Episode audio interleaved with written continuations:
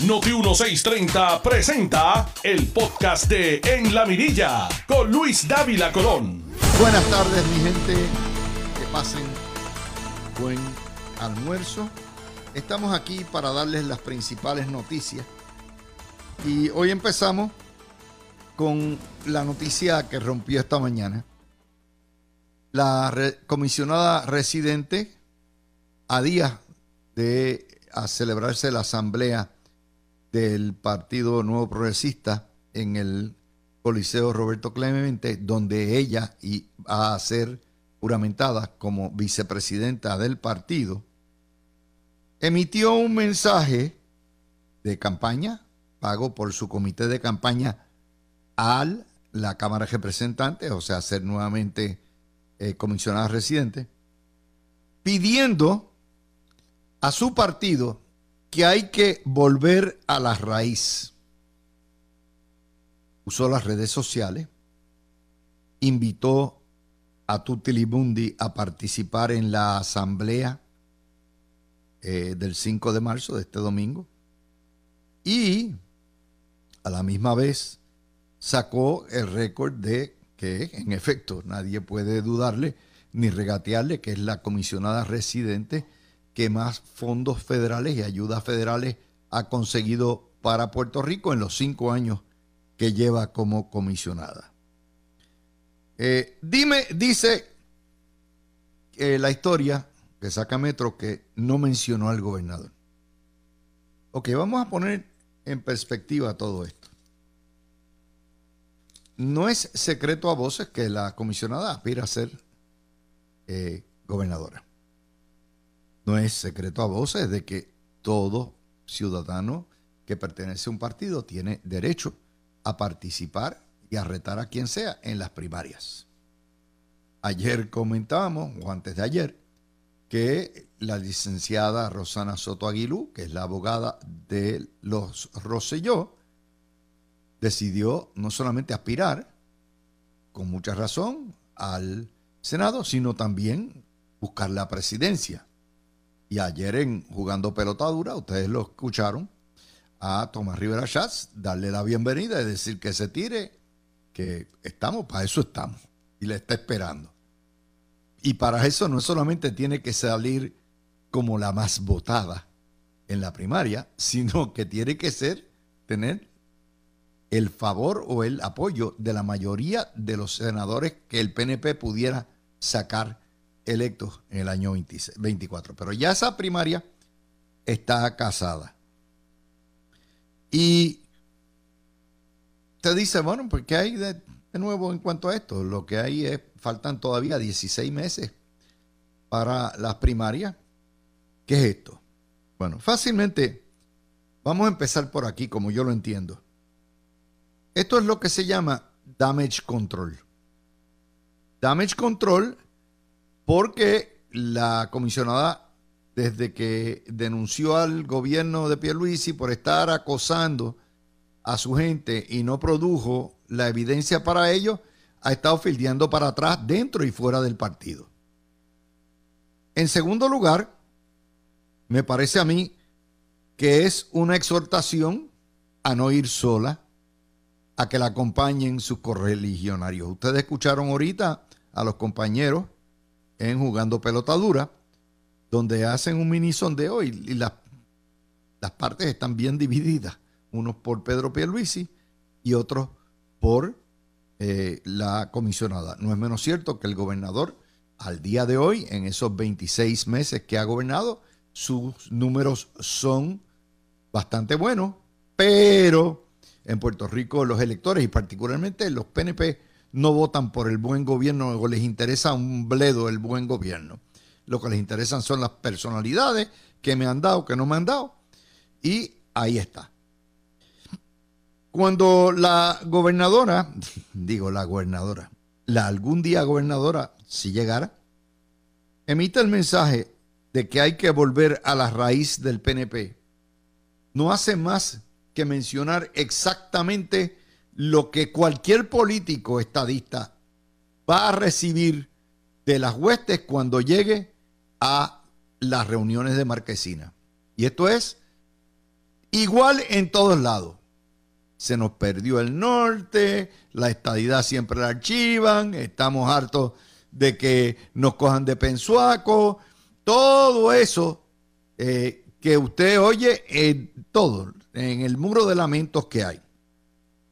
Lo cual describíamos la semana pasada, que hay una brecha de ser la encuesta del nuevo día eh, algo correcta, hay una brecha entre lo que ha hecho el gobierno de bueno y las actitudes o la resistencia a aceptar a Pedro Pierluisi y hemos analizado toda esa situación.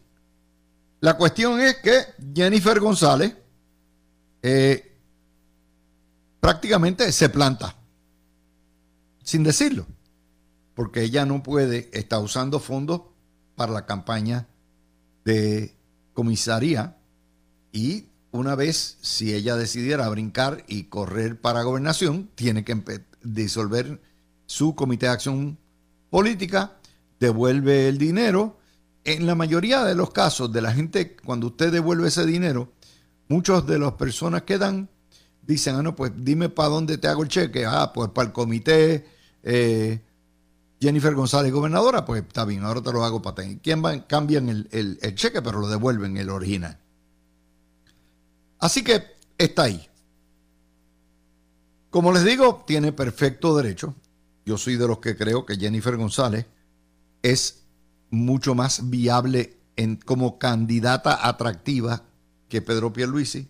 Soy de los que creo que Jennifer González es la comisionada que más fondos ha traído para Puerto Rico, pero soy de los que creo también que está retando a un gobernador incumbente que tiene un buen récord, que fue excelente comisionado residente como ella, y que hay una enorme resistencia de parte de la base estadista a dividir el partido aún más porque el peligro no es el Partido Popular, sino el peligro es el junte independentista. Y cuando usted habla, ve, yo he estado oyendo radio y viendo televisión todo el, todos los días, mirando a la gente decir exactamente lo mismo. Aquí no vamos a prestarle para que salga Natal o salga Juan Dalmao y salgan por la puerta, puerta ancha los comunistas, porque una vez ganen, se acabó el evento. Cierren la puerta, apaguen la luz y nos vamos. Eso es lo que hay detrás de todo esto. Por lo tanto, uno tiene que pensar por qué lo hizo.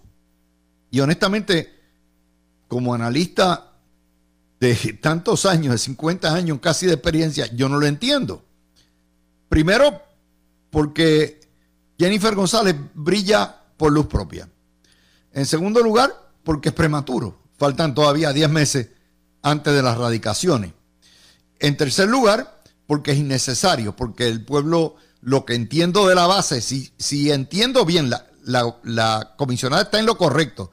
El clamor a nivel de base del PNP, renuévense, no nos cojan más de tonteo, hay que regresar a las raíces. Pero si bien entiendo que ese mensaje, que ella está en sintonía con lo que es la calle PNP, también entiendo que le ha hecho más daño que bien el haber gobernado a su eh, el haber traicionado o haber retado o haber criticado a su gobernador en un momento como este.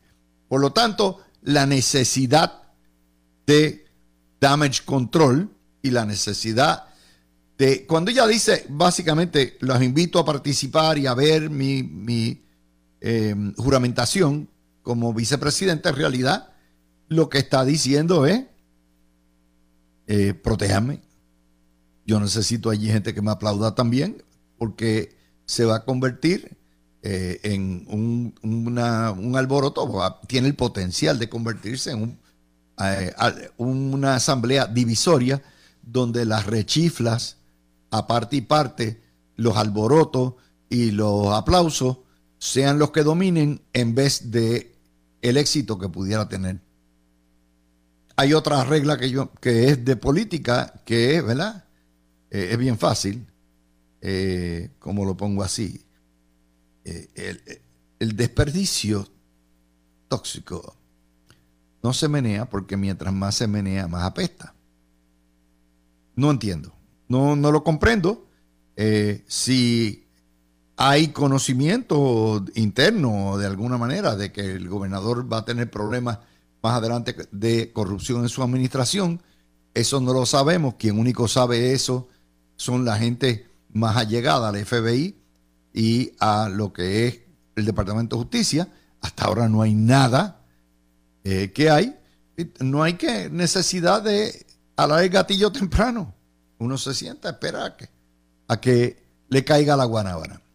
Honestamente, no lo entiendo, pero veo con esto también un cambio bastante, bastante eh, significativo de lo que ha sido una comisionada y como política ha hecho unas movidas inteligentes, estratégicas y tácticas y de momento empieza a resbalar en el guineo de las candidaturas y innecesariamente a mi entender.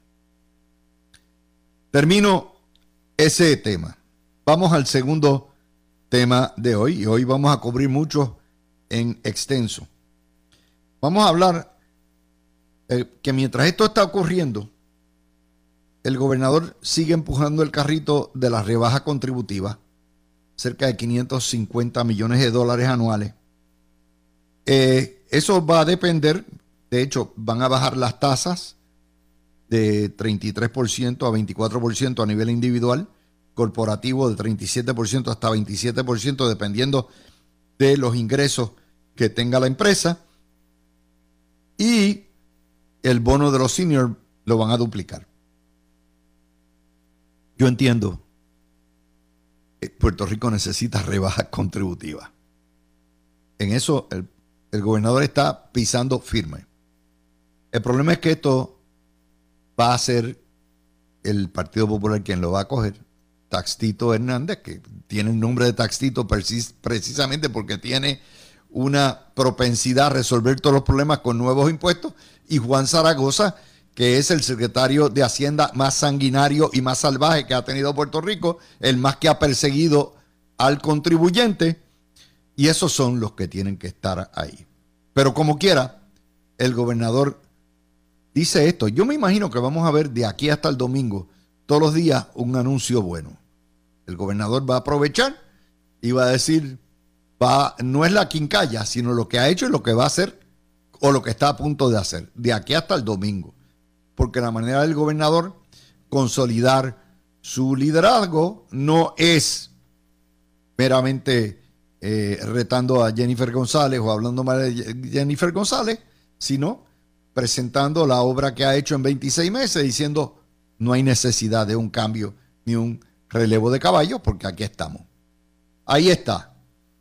Pero esa es la primera nota. Segunda nota que están viendo hoy, eh, que incluye, esta es una nota donde el gobierno eh, crea, esto es primera hora, un task force interagencial para detectar rápidamente y parar y contrarrestar a los empleados públicos malamañosos. Y debemos decir, la vasta mayoría de los empleados públicos en Puerto Rico, 99% son honestos. Pero hay algunos, de acuerdo a, lo que dice la historia hoy de primera hora, es que los que llegan recientes, los, que traen los políticos cuando ganan y los ponen y tienen el servicio público entre 0 años y 5.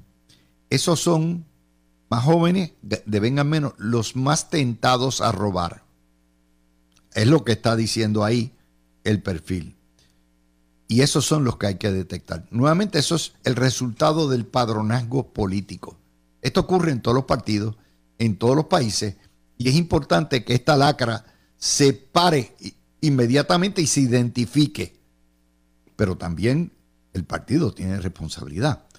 No pueden nombrar a cualquier fastren, a cualquier individuo eh, para los puestos públicos. Tiene que haber un sedazo que sea lógico, racional, informado de a quién se están nombrando. Y después tienen las agencias que bregar con los problemas. Y esto aplica a cualquiera de los dos partidos. Pero, como hace portada, es una buena noticia también que da la gente de Pierluisi, ¿verdad? Están limpiando la casa. Y además de eso es una potencial vacuna para los casos que indudablemente van a venir y que surjan del gobierno federal, llevándose por el medio a políticos corruptos. Por lo tanto, esto es una vacunación. La tercera nota, que también viene de la administración, es la quiebra del sistema de retiro de los jubilados de energía eléctrica que corría la Unión y que Jaramillo prácticamente ha llevado a la quiebra. Bueno, pues ahora están los jubilados y la papa caliente le toca al gobierno. ¿Por qué razón? Porque son empleados públicos, aunque de una corporación pública, y porque este gobierno ha sido muy consistente en proteger las pensiones de los trabajadores, en que no haya recorte. Claro, las pensiones de los jubilados de energía eléctrica son de las más altas del gobierno. Pero al quedarse insolvente o corto, la responsabilidad recae sobre el gobierno energía eléctrica. El gobierno se opone a cualquier incremento en las facturas de la luz que tengan que pagar los consumidores para pagar los pensionados. Pero de algún lugar tienen que salir. Por otro lado, los sindicatos dicen, no, no, no, no, no es energía eléctrica, tiene que pagarme Hacienda. Pero cuando Hacienda es quien paga, también paga el consumidor que es contribuyente. Así que no importa dónde estemos, sea mediante una tercera sobretasa que se ponga en la factura de la luz, o sea a través de, de las contribuciones que pagamos a Hacienda, ¿quién va a ser el pagano? Nosotros. Vamos a tener que pagarla nosotros. Aunque el gobierno diga que no. Y le pueden decir que no y caer de fondillo diciendo con él, para tarde o temprano, esos trabajadores rindieron su servicio, se ganaron una pensión y hay que cumplir con ellos.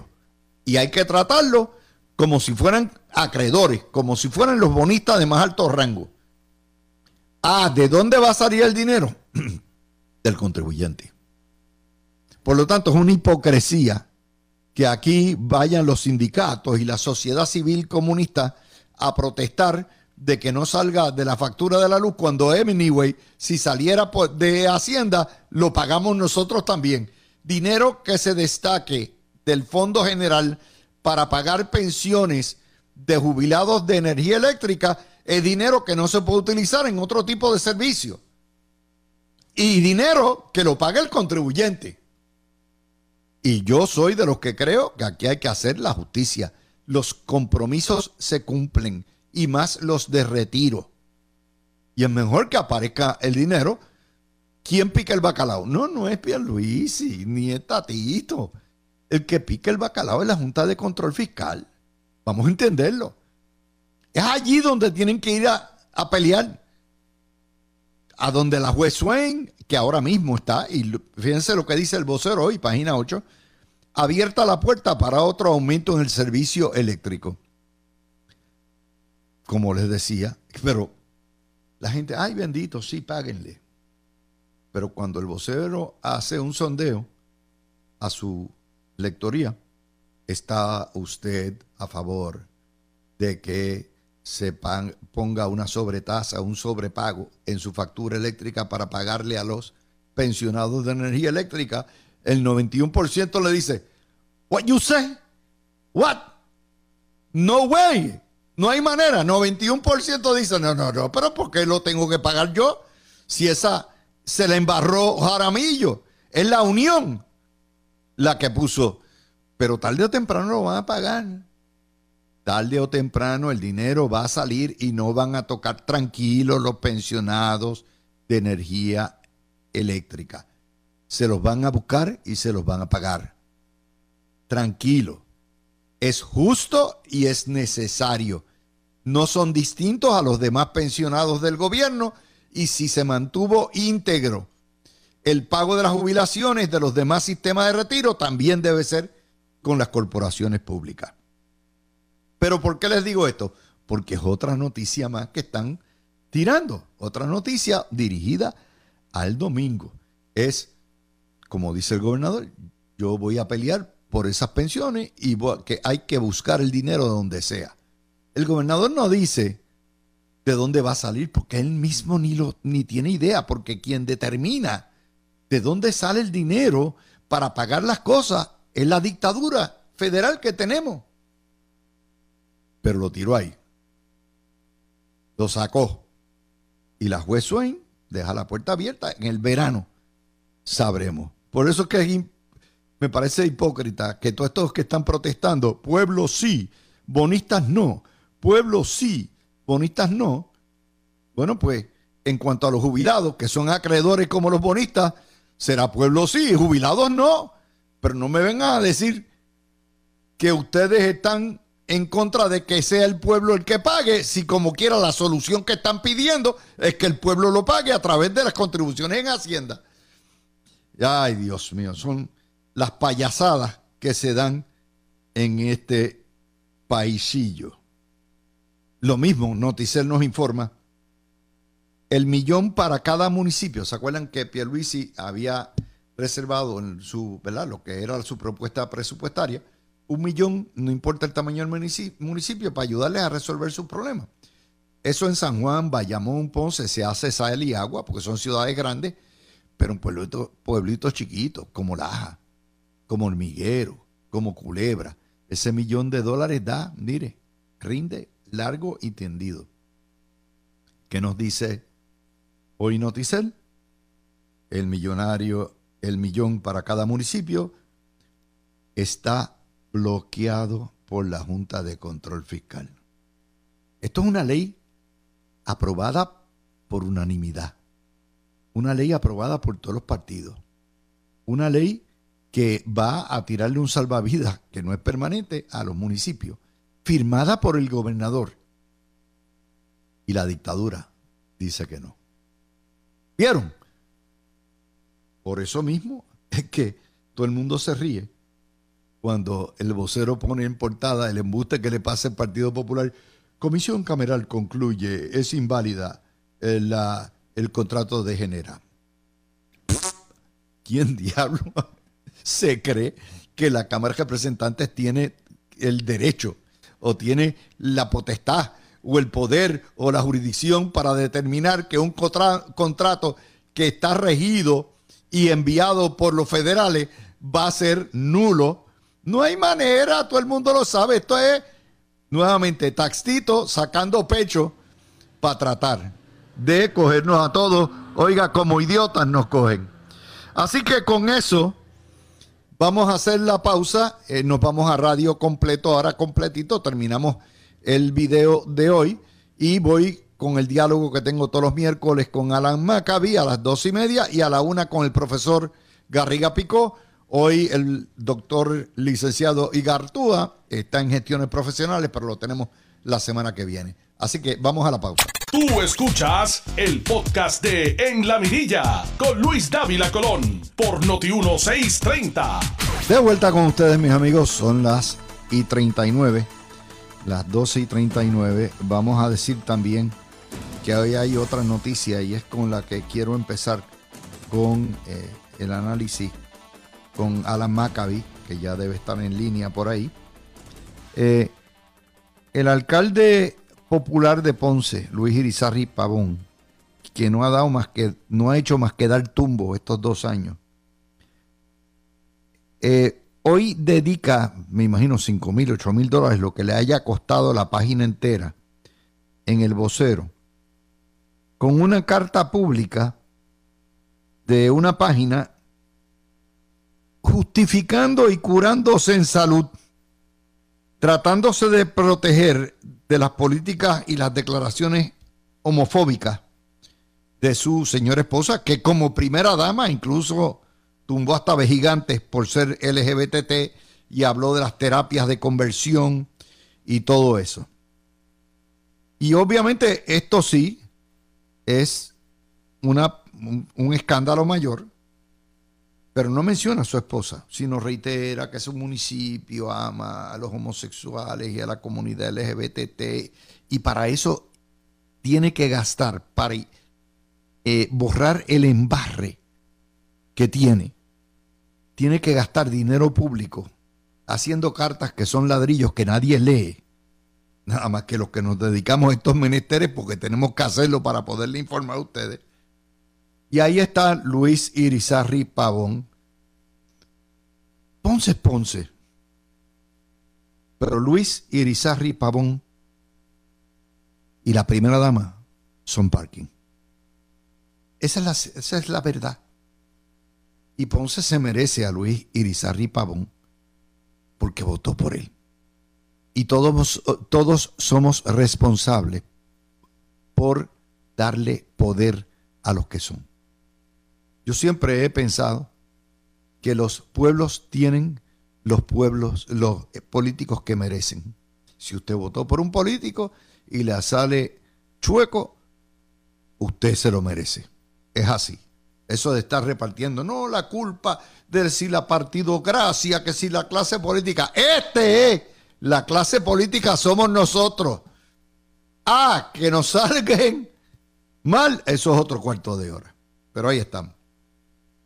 Así que quiero empezar con esa primera nota, porque la cuestión de los municipios, el que los 78 millones que van para los municipios estén bloqueados por la Junta de Control Fiscal y que el alcalde de Ponce, que viene de un municipio que está quebrado, se gaste miles de dólares en cartas estúpidas, ahí estamos. Eh, Alan Maccabi, adelante.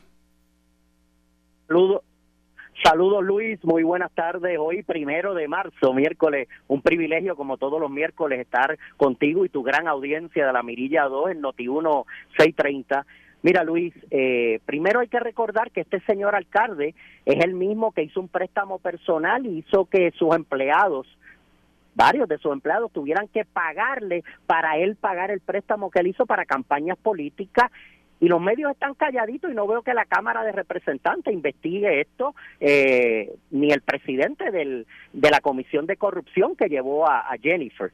Eh, tú tienes toda la razón. Fíjate como un problema interno en la residencia del señor alcalde con su esposa, que parece que no simpatizan y no tienen los mismos ideales ni los mismos credos, está trayéndole problemas y le cuesta al pueblo de Ponce, porque ahora se tiene que gastar un dineral eh, diciendo lo que no debería tener que decir, porque se supone que todos los gobiernos no son para favorecer a nadie, ni de la izquierda, ni de la derecha, ni religiosos, ni de la comunidad LGTB HQ 2241, sino para tener equidad e igualdad. Y los comentarios de su esposa en su carácter personal, que está en toda la libertad de opinar y hablar como quiera, pero es la esposa y primera dama y se habla de que influencia mucho en las decisiones en Ponce. Y mira lo que le cuesta a este alcalde que ya tiene un escándalo y este es el segundo escándalo y sabemos y, no sabemos cuántos más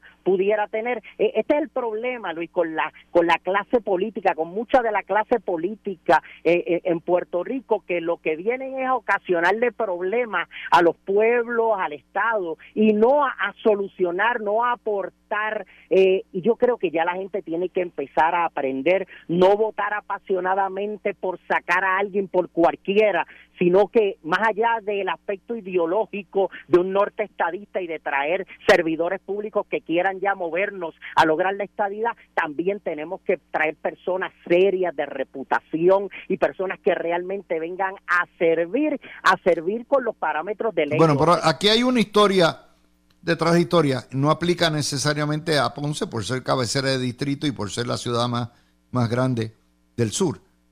Pero sí, en la cuestión esta de la separata de un millón de dólares para cada municipio, como si fuera un mini Powerball eh, que propone el gobernador, que quiere la legislatura y que está bloqueando la Junta, hay dos noticias detrás de esa noticia. Primero, seguimos poniendo parcho. En vez de consolidar municipios y tener 10 o 12 municipios, tenemos que trabajar con esta cosa que ningún político se atreve a tocar por miedo a las repercusiones políticas.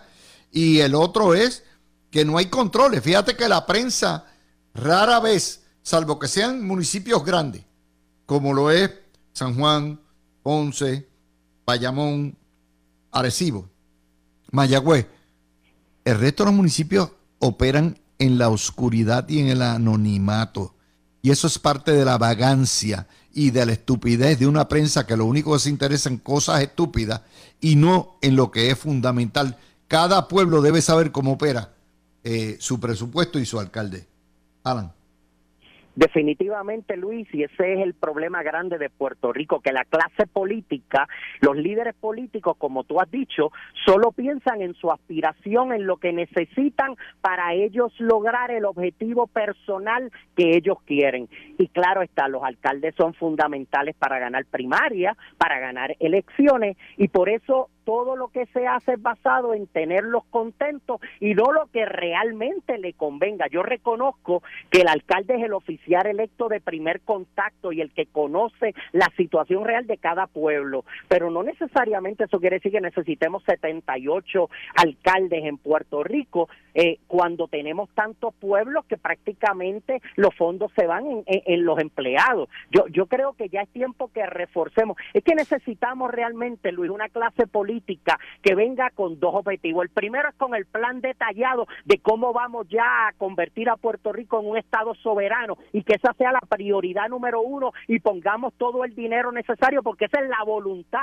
del pueblo. Y segundo, personas que vengan con un plan real a 8 a 12 años de qué tenemos que hacer para solucionar problemas tácticos como la educación, como la salud, como la seguridad, como el turismo y desarrollo económico, como la vivienda, y no a lo que le conviene para ganar y luego que ya ganó una elección, ya gané y ya no me importa y viene el otro y los que están en la legislatura siguen buscando cómo mantenerse ahí. Yo creo que, que necesitamos eh, Jennifer González tiene mucha razón en lo que ella dice de que el Partido No Progresista tiene que volver a sus raíces, pero es que ella sabe eso hace tiempo, lleva muchos años de comisionada, eh, lleva muchos años de vicepresidenta, comisionada, presidente de la Cámara, eso lo sabemos todos, lo que necesitamos es una clase política con un plan detallado, los objetivos, las metas, cómo vamos a lograr la estadidad. Y con eso el desarrollo que Puerto Rico quiere, la igualdad, la equidad y lamentablemente la mayoría de la Déjame traer otra nota porque estamos trabajando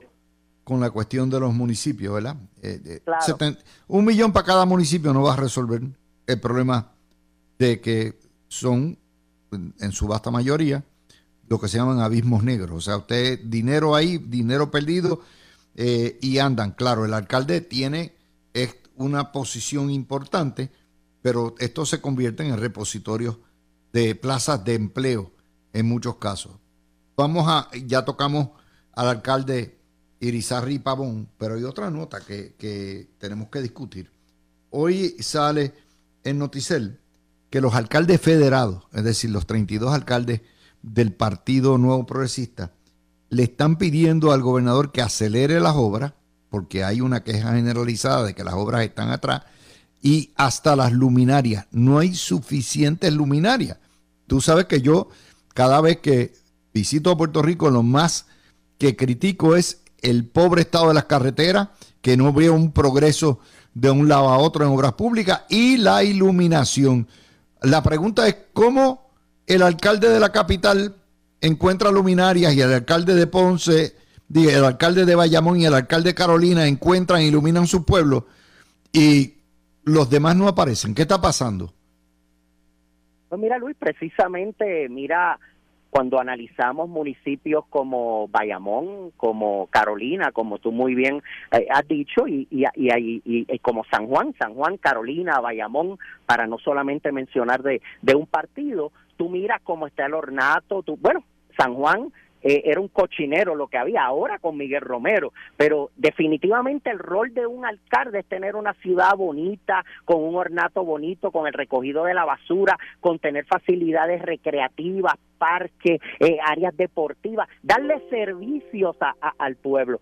Hay, hay pueblos que prácticamente su presupuesto no le da ni siquiera para cubrir la, la nómina y son los que siempre están llorando y pidiendo y exigiendo y es lo que estábamos hablando anteriormente. Eh, en, en realidad con esto no resolvemos nada. Yo creo que ya tenemos que hacer una reorganización completa de Puerto Rico a nivel de, de las alcaldías, a nivel del gobierno completo. Pero Luis, hasta que no convirtamos a Puerto Rico en un Estado. Mientras sigamos siendo, como tú dices, una cochina colonia, un territorio no incorporado, no vamos a avanzar más porque el problema aquí es el estatus. El gobierno es el que está quebrado. Tenemos un país espectacular, magistral, una empresa privada, una industria y todo esto pudiera crecer mucho más. Lo que necesitamos es los poderes soberanos de la estadidad. Oye, eh, hay una, una nota, yo no, yo no veo qué ciencia, qué trabajo toma ser gobernador, convocar alcaldes y legisladores de todos los partidos, encejarlos en el Coliseo o en el centro de convenciones y decirle, aquí vamos a hacer una conferencia de consolidación de municipios de labores. Yo los invito. El que no quiera participar, no participe. Pero hay que hacer unas estructuras nuevas y hay que comenzar a ahorrar. Cuestión de que se atiendan las necesidades del pueblo. No, no hay ni esa. ¿Por qué no hay la voluntad, Alan? ¿Por qué no existe? Eso no es, no es ciencia nuclear. ¿Por qué no existe? Mira, mira Luis, lo que pasa es que para la clase política que le tiene terror a los cuatro gatos de la izquierda radical que están más adheriendo todo el tiempo en contra de todo y a favor de nada, le tienen miedo a esa gente. Y fíjate cómo el pueblo es inteligente. Miren el tema de Luma. El pueblo quiere que privaticen la generación, la distribución, la transmisión, pero, pero no en una compañía, en muchas y que haya libre competencia y que todo el mundo escoja porque saben cómo es en la nación y saben lo económico que es en la nación. Somos el más caro y ya casi llegamos a lo que cuesta Hawái, que es una isla en el Pacífico, que es la más cara en toda la nación, aparte de Puerto Rico. Y, y, y la realidad es que Tú tienes toda la razón. Necesitamos un líder en Puerto Rico con pantalones, un Ron de Santi, que venga a poner en la mesa los problemas reales, cómo los vamos a solucionar y el pueblo lo va a abrazar. Mira, Bukele como en El Salvador, el pueblo lo está abrazando. Más de 300 días sin Sí, pero Bukele lo que está haciendo es una, una cuestión dictatorial que no se podría, infrahumana. Eso no se hace en una sociedad democrática con derechos civiles. Eso de desnudar a los presos y mandarlos a una superprisión allá que es eso, eso no puede pasar en nuestro ordenamiento de derecho. o sea, no me, yo te voy a pedir que, no me pongas a, a, Bukele, que es un corrupto, como un ejemplo de lo que es o lo que debe ser un gran eso. Es un populista demagogo, es lo que es. Pero hay, hay que decirlo, ¿verdad?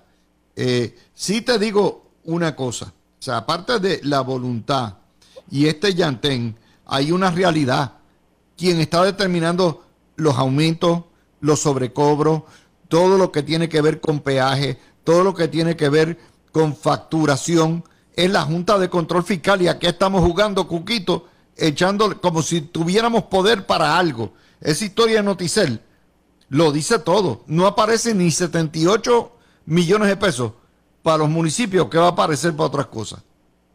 Regresamos a lo que estábamos hablando ahorita el estatus colonial, el ser una colonia, el no tener los poderes soberanos de la estadidad, el tener una junta que es la que manda y decide lo que pase en Puerto Rico, una clase política que unas cosas las batalla y otras no, y la realidad, Luis, a lo que dijiste ahorita, que coincido, yo soy pro derechos humanos, pero yo creo también en los derechos de la gente honesta y cuando a la gente los influencian, los amenazan y le matan familiares si no le dan dinero en sus comercios o le queman sus comercios y los vandalizan y los matan y alguien logra controlar todo eso y que tú puedas vivir en paz, en armonía, que no hayan asesinatos, que la gente viva bien, la gente toma en consideración eso y no, no debemos irnos ni a un lado ni al otro. A mí no me gustan los extremos, pero tenemos que también valorar los derechos de la gente como tú y yo, honesta trabajadora, que quiere vivir en paz y que no soportamos cuando vemos corruptos, cuando vemos asesinos y cuando vemos personas que por conveniencias políticas a veces se van del lado de esas cosas.